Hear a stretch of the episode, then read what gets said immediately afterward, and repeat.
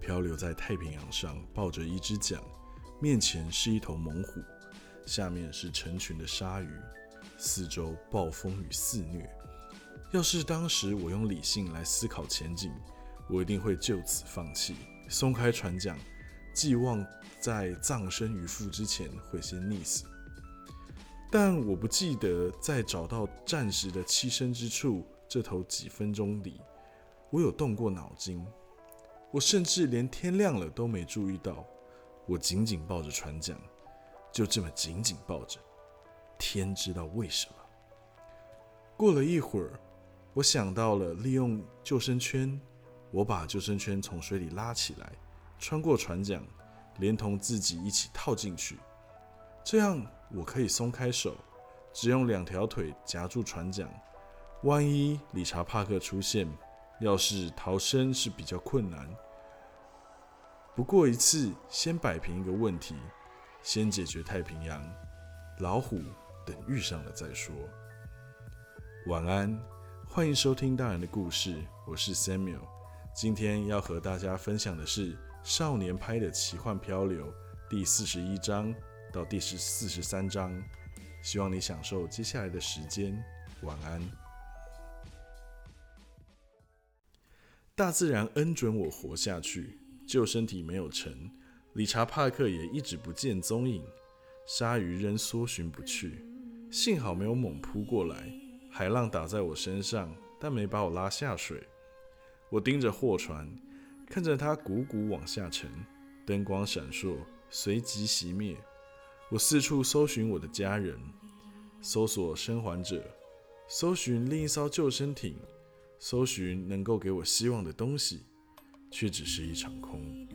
只有雨水、黑色的海洋掀起的巨浪，以及船难的漂浮残骸。夜色渐渐从空中隐没，雨停了。我没办法一辈子待在船桨上，我很冷。一夜引领，瞧望脖子也很酸，只靠救生圈支撑背。也很痛，而且如果我要寻找其他救生艇的话，我的位置需要更高一些。我一寸一寸的挪动，直到双脚碰到船头为止。我必须极度小心。我猜理查·帕克就躲在防水布下，背对着我，正面朝斑马。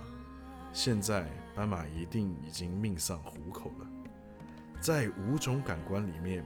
老虎最依赖视力，老虎的视力非常好，尤其善于觉察动作。老虎的听力不错，嗅觉平常。当然，我是说和其他动物比较起来，跟理查·帕克比起来，我是既聋又盲啊，鼻子又不通。但此时此刻，他看不见我，而依照我全身湿淋淋的状况来看，他只怕嗅不到我。再加上海上狂风怒吼，波浪滔天，只要我小心，他可能也听不见我。只要不让他感觉到我，我就有一线生机。万一让他发觉了，他非当下就把我吞吃入肚不可。他会不会弄破防水布跳出来？我难免会担心。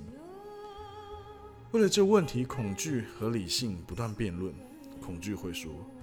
它是一头四百五十磅重的猛兽，每一根爪子都像刀子那么锋利。理性会说：“不会，防水布很结实，又不是日本纸糊的。我从高处落在防水布上都弄不破。时间充裕的话，理查·帕克倒是可以用他的利爪把防水布撕碎，但他不可能像玩偶闸里的玩偶一样，嘣的一声跳出来。再说。”他又没看见我，既然没看见我，他就没理由用他的利爪划穿防水布。所以，我从船长滑下来，我把两条腿都跨到桨的同一边，两脚踩在舷侧上缘，舷侧上缘就是船最高的边缘。我一点点挪动，最后两条腿都进了船里。我两眼一直盯着防水布不放，随时预期理查·帕克会站起来冲向我。有好几次，我害怕的浑身发抖，而且越是不该发抖地方，也就是我的两条腿，越抖得厉害。我的两条腿抖到碰到防水布，好像打鼓一样，简直就在公然的大敲理查·帕克的门，而且发抖还从两腿扩散到两臂。我使尽吃奶的力气才没瘫痪，熬过了每一次的惊恐。等身体大半都进了船，我把自己撑起来，从防水布这头往那边看，很诧异，斑马居然还活着，躺在船尾附近，原先落下的位置上，无精打采，仍喘息未定，眼珠子溜溜的转。表达出恐惧之情。斑马侧躺着，头和脖子靠着救生艇侧面的座椅，姿势怪怪的。后腿断掉了一只，而且断掉的角度非常不自然，骨头从皮肉里穿了出来，血流不止。幸好两条细长的前腿位置比较自然，弯了起来，塞在弯曲的身体下。它偶尔会甩头鸣叫。喷鼻息，此外就很安静的躺着。这只斑马很可爱，身体弄湿了，反而让它身上的斑纹更明显，黑的更黑，白的更白。可惜焦虑啃噬着我整个人，我无心去欣赏。不过我还是隐隐约约感觉到它身上斑纹的艺术，大胆，兼而有之，而且它的头。实在长得非常优雅，但我更在意的是理查·帕克居然没有吃了它。按照常理来说，老虎哪有不吃斑马的？掠食动物的本能就是捕杀动物。以眼下的情势判断，理查·帕克正承受着莫大的心理压力，恐惧应该会特别刺激攻击欲望。斑马应该是早就给屠杀了才对。斑马能逃过一劫的理由很快就浮现了，吓得我血液冻结，随即让我多少松了口气。防水布的另一头露出了一颗头来，笔直惊骇地瞪着我，立刻又躲入防水布下。稍后又露出来，又躲起来，又露出来，最后躲了进去。那是一头斑点猎狗的头，跟熊有点像。而且有些光秃。我们动物园里有六只斑点猎狗，两只母猎狗母仪天下，四只公的是群下之臣。本来是要送到明尼苏达的，川利的这只是公的。我是看它的右耳认出来的，它的右耳残残缺不全，歪歪扭扭的边缘，意味着它曾经经历过一场惨烈的争斗。现在我明白理查·帕克。为什么没有把斑马吃掉了？因为它根本就不在船上。这么一个狭小的空间，绝对容不下一头老虎和一头猎狗。它一定是从防水布落水溺死了。这下子我又得花脑筋想通救生艇上的猎狗是哪里来的了。难道猎狗能在海里游泳？不会吧？最后我的推论是。他只怕是一直就藏匿在防水布下，只是我给丢上船的时候没有注意到。我还明白了另一件事：那些水手把我给丢在救生艇，八成就为了这只猎狗。他们不是在救我的命，他们才不在乎我的死活嘞。他们只是利用我，他们打的算盘是让猎狗攻击我，而我呢会把猎狗击退。他们就可以安全上船了。至于我会不会给猎狗吃掉，他们才不在乎。这会儿我才知道，斑马跳上船之前，他们到底在忙着指着什么了。我从来没想到，发现自己跟一只猎狗困在一个小空间里，我会觉得是好消息。可是事实却摆在眼前，其实应该说是双重的好消息。要不是这只猎狗，那个三个水手就不会把我抛进救生艇，我就会留在货船上，当然逃不过灭顶的命运。而且，如果我真的和一只野生动物同船，那我宁可面对犬族直来直往的凶恶，也不敢领教猫族的阴险狡诈。我轻轻吐了一口小气，但为了安全起见，我还是爬上船桨。我跨坐在船桨上，左脚踩着船头尖端，右脚踩着舷缘，面对着救生艇，这姿势还算舒服。我东张西望，只见一望无尽的大海蓝天。大海会暂时模拟陆上地形，山丘、深谷、平原，加速的地壳运动，八十个大浪就看尽了世界。可是我却到处看不到我的家人。水面上漂浮着很多东西，没有一个能给我希望。我看不见第二艘救生艇。天气也变换得极为快速，那无边无际的大海，那无边无际到令人惊叹的大海，慢慢平稳下来，有节奏的运动着。凄厉的狂风也变成悦耳悠扬的微风。蓬松明亮的白云，一朵朵的点亮了浅蓝色的无垠苍穹。这是太平洋上某个美丽的黎明。我的衬衫已渐渐变干，黑夜就跟货船一样迅速消失。我开始等待，心里思潮起伏。我不是一心一意想着求生的实际问题，就是被痛苦给征服，呆若木鸡，默默饮气，张着嘴巴，两手抱着头。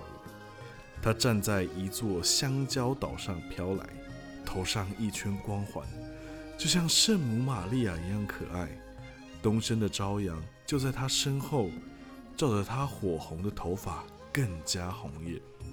我大喊：“哦，伟大的圣母，蓬迪谢里的生育女神，母奶和母爱的供应者，提供慰藉的神奇怀抱，必是克星，哭泣幼儿的拥抱者。”你也是来亲眼目睹这出悲剧的吗？根本不该让温和遇上恐怖，你还宁可立刻就死掉。看到你，我真是又悲又喜。你带来的喜悦和痛苦一样多，喜悦因为你我团聚，痛苦因为时间不会太长。你对大海了解多少？一窍不通。那我对大海又了解多少？也是一窍不通，没有司机，这辆钩车肯定会迷路，我们死定了。既然你的目的也是湮灭，那就上船来，反正那也是我们俩的下一站。我们可以坐在一起，如果你喜欢，你可以坐在靠窗的位置。可惜啊，风景太凄凉了。唉，够了，别拐弯抹角。就让我痛痛快快的说了吧，我爱你，我爱你，我爱你，我爱你，我爱你，我爱你。哎呦，别连蜘蛛也上来了。她是柳橙汁，给她起这个名字是因为她很会流口水。我们的婆罗洲红毛猩猩女组长，蓬迪谢里动物园之星，两只公红毛猩猩的母亲。给一只黑蜘蛛大军包围住，像是不怀好意的信徒一样环伺在他身边。他乘坐而来的香蕉装在尼龙绳网里，就是当初从码头装上货船的包装。他踩着香蕉上了船，香蕉向上浮动，翻了过来，网子松脱，想也不想，我就捞住网子，拖上了船，因为网子就在我手边。而且快沉了，谁知道这么一个无心的动作，日后却成了救命的关键。这张网子后来成了我的宝贝。香蕉散落开来，黑蜘蛛快速爬动，可惜再快也是突然。香蕉山在眨眼间崩塌，所有的蜘蛛都溺死了。救生艇暂时漂浮在一片水果海中。我捞起了一张原本以为无用的网子，那么我有没有想该留下这堆上天赐予的香蕉呢？没有，一根也没有。这对香蕉成了名副其实的香蕉船。不过最后不是进了饕客的肚子里，而是沉入了海底。这次白白浪费了这么多的物资，我后来追悔不已，有时甚至还因自己的愚蠢而差点难过的抽搐。柳橙汁还没有从惊吓中恢复过来，他的动作缓慢试探，眼神反映出心底的极度混乱。总之，他正处于极端震惊的状态下。他平躺在防水布上好几分钟，动也不动，然后才翻过身，结结实实的掉进救生艇里。我听到猎狗尖叫。货船留下的最后一点痕迹。就是在海面闪烁的一片油渍，我很确定自己并不孤独。偌大的一艘奇桑号沉没了，绝对不会引不起一点点注目。此刻，在东京，在巴拿马，在马德拉斯，在夏威夷，甚至在温尼伯，控制台上的红灯会闪烁个不停，警铃不断的响，好几双眼睛都震惊，真的很大。嘴巴合不上，惊呼着：“我的天，七三号沉了！”好几只手忙着抓电话，紧接着更多的红灯闪个不停，更多警铃大作，飞行员冲向飞机，救人心切，连鞋带都来不及绑好。舰艇军官急忙转舵，快得连他们自己都头晕，就连潜水艇都在水底下急转弯，加入救援的行列。我们很快就会获救。海平线上会有船只出现，会有人拿枪猎杀猎狗，结束斑马的苦难。柳橙汁或许会获救，而我则会爬上救援船只，发现爸妈、哥哥都在船上等着我。他们会坐着另一艘救生艇逃生，我只需要撑个几个小时，等救援船来临就行了。我弯身去拿网子，把它卷起来，丢在防水布中间，全冲路障。路障虽小，也总比没有好。柳橙汁好像患了强直性昏厥，我猜他是因为太过震惊而奄奄一息。真正让我担心的是猎狗，我能听见它的哀鸣。我紧紧抓住一点渺茫的希望，但因为船上的斑马。猎狗熟悉的猎物和红毛猩猩，猎狗不熟悉的猎物能帮我挡一阵子，不让它想到我这道美食。我一只眼睛留意地平线，一只眼睛盯着救生艇。除了猎狗的哀鸣之外，其他动物很少发出声音，大不了是爪子抓过坚硬的表面，偶尔呻吟，叫个一两声罢了，似乎并没有打斗。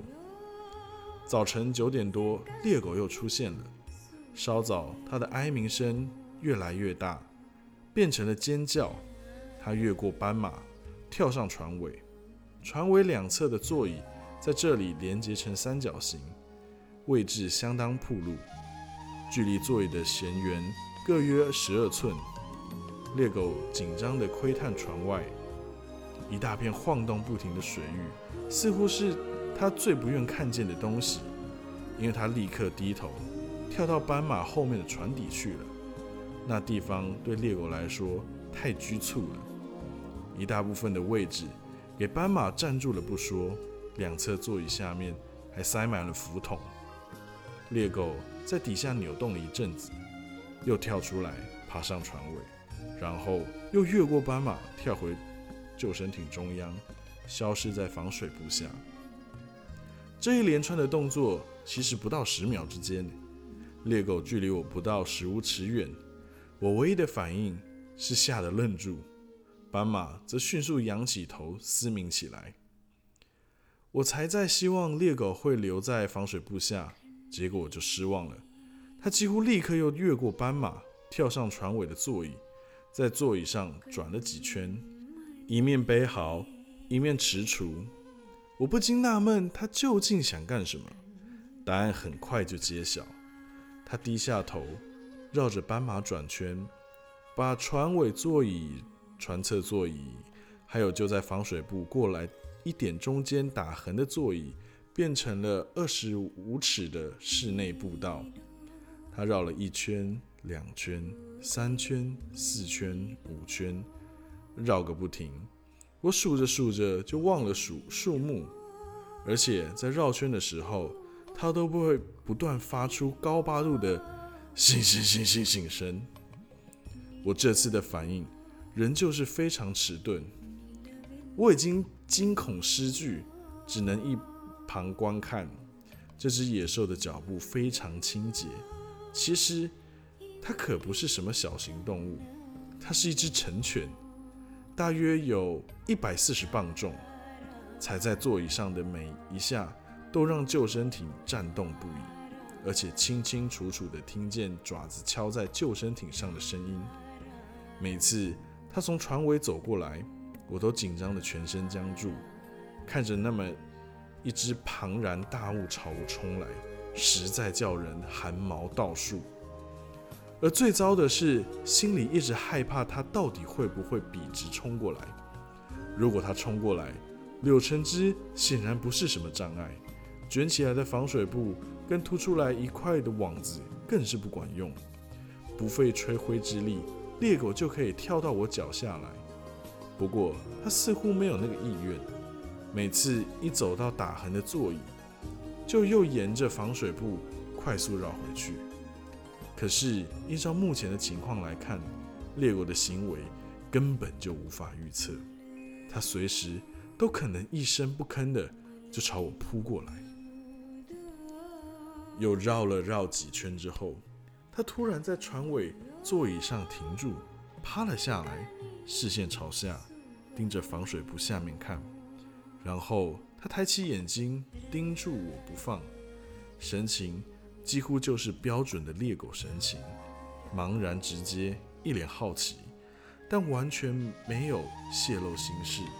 嘴巴张开，大耳朵僵直的竖立，眼睛明亮黝黑。只不过他的全身细胞。都散发出紧张、焦虑，让他全身发光，仿佛发发高烧。我准备面对死亡，结果什么也没有。他又回头绕到他的圈子去了。只要动物决心做什么事，就会做上一段很长的时间。一整个早晨，猎狗就不断绕圈，发出“信信信信”的声音，偶尔。它会暂时停在船尾座椅上。此外，每一圈就都一样，无论是动作速度、那个声调的声量、逆时针的方向，都跟上一圈一模一样。它的信信声非常尖锐，讨厌死了。一直盯着猎狗实在是太累，也太让人神经紧张。所以最后我把头撇过去，只用眼角余光留意它。就连斑马都不再比喷鼻息，恍惚的任由猎狗从它四周越过。可是每次猎狗停在船尾座椅上，我的心就会砰砰乱跳。尽管我十分想全副精神的注意地平线，我一线生机之所系，可是我就是会不由自主的回头注意这只偏执狂动物。我不是对动物有偏见的人。可是坦白说啊，斑点猎狗长得还真不称头，而且还丑到没救。它的脖子粗，肩膀高耸，后半身下垂，就好像是做坏了长颈鹿的模型。还有它那身粗糙又乱糟糟的毛皮，就像是造物主用破布乱缝出来的。而它的颜色混杂了深褐色、黑色、黄色、灰色，身上的斑点。又不像花豹一样有格调，反而啊像患了皮肤病、长了恶性皮癣似的。它的头很宽，配上躯体显得太大，额头很高，跟熊差不多吧。可是发发线却往后退，两只耳朵啊如果没有在打斗中撕裂，就长得跟老鼠一样又大又圆，看起来可笑极了。它的嘴永远合不紧。总是喘个不停，鼻孔太大，尾巴的毛稀稀疏疏，还不会摇动。它的步态踉跄，整体看起来倒像只狗，可是绝对不会有人愿意养这种狗当宠物。但我没有忘记父亲说过的话，这种动物并不是只吃腐肉的懦夫。国家地理频道把猎狗描述的成以腐肉为生，那是因为啊，国家地理频道是在白天拍摄画面，如果是在月亮高挂的夜晚拍摄，就会发现猎狗是极具杀伤力的猎人。猎狗只要扑倒了猎物，就会集体攻击。猎物往往在全速行进间就已开膛破肚。猎狗群捕杀斑马、羚羊、水牛，而且还不是专挑老弱下手哦，连年轻力壮的都不放过。猎狗是强壮的攻击者，就算被踢中或是撞倒，也能立刻爬起来，绝对不会怯懦的放弃。而且猎狗很聪明，只要能从母兽那里弄到猎物。什么都不计较，刚生出来的十分钟的羚羊也是猎狗最爱的美食。不过幼狮和幼蜥也是照吃不误诶。只要辛苦有回报，猎狗就会不怕艰难。短短的十五分钟之内，一只活生生的斑马就会只剩下头颅，而就连头颅猎狗都不会放过。年轻的猎狗可能会把头颅拖回巢穴。没事，就慢慢啃，什么都不该浪费，就连溅上了鲜血的草也都会吃干。猎狗吞下一大块猎物的时候，肚子会明显胀大，运气好的话，它会吃撑到没法移动。一旦消化完，它会咳出浓密的毛球，然后再把毛球里夹带的血肉残余吃干净，最后。才会在毛球上打滚。真实的过程中，猎狗经常会兴奋到出现暴力，可能咬掉家族成员的鼻子、耳朵，不过并不会伤害彼此间的感情。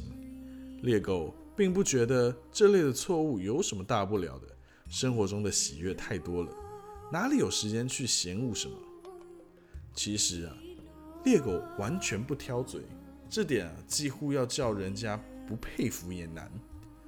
猎狗就算在水里排泄过，也是照喝不误。另外，猎狗的尿液还有另一种用处，在傲热干燥的季节，猎狗会释放出膀胱里的尿液，用爪子搅拌泥巴，洗个泥巴浴。猎狗还会大口大口的吃草食性动物的粪便，吃的不亦乐乎。所以。问题不在猎狗吃什么，而是它到底有什么东西不吃啊？猎狗连同类的尸体都吃，那些活着时耳朵鼻子被拿来当开胃菜的猎狗，死亡啊，大概一天之后就会变成其余猎狗的美食。猎狗甚至会攻击机动车辆，像大灯、排气管、后照镜都不放过。阻止猎狗把这些东西吞下肚的，倒不是胃里的酸液，而是下巴的咬合力道应付不了金属，但对血肉之躯倒是绰绰有余。而此刻在我面前绕圈的，就是这么一只动物，一只让人看了碍眼、心里发凉的动物。最后的收场也是标准的猎狗风格，它停在船尾。开始深深的呻吟，间或重重的喘气。我坐在船桨上，越爬越高，最后只有两只脚尖垫着船头。猎狗又咳又嗽，忽然呕吐，一滩秽物落在斑马后。它跳到那滩呕吐物上面，躺了下来，全身颤抖，不断呻吟，翻来转去，探索动物苦难的极限。一直到天黑，它都留在原地不动。偶尔，斑马会发出声音，抱怨身后埋伏了一只猛兽，但大部分的时候，它只能无助、忧郁、默默地躺着。晚安。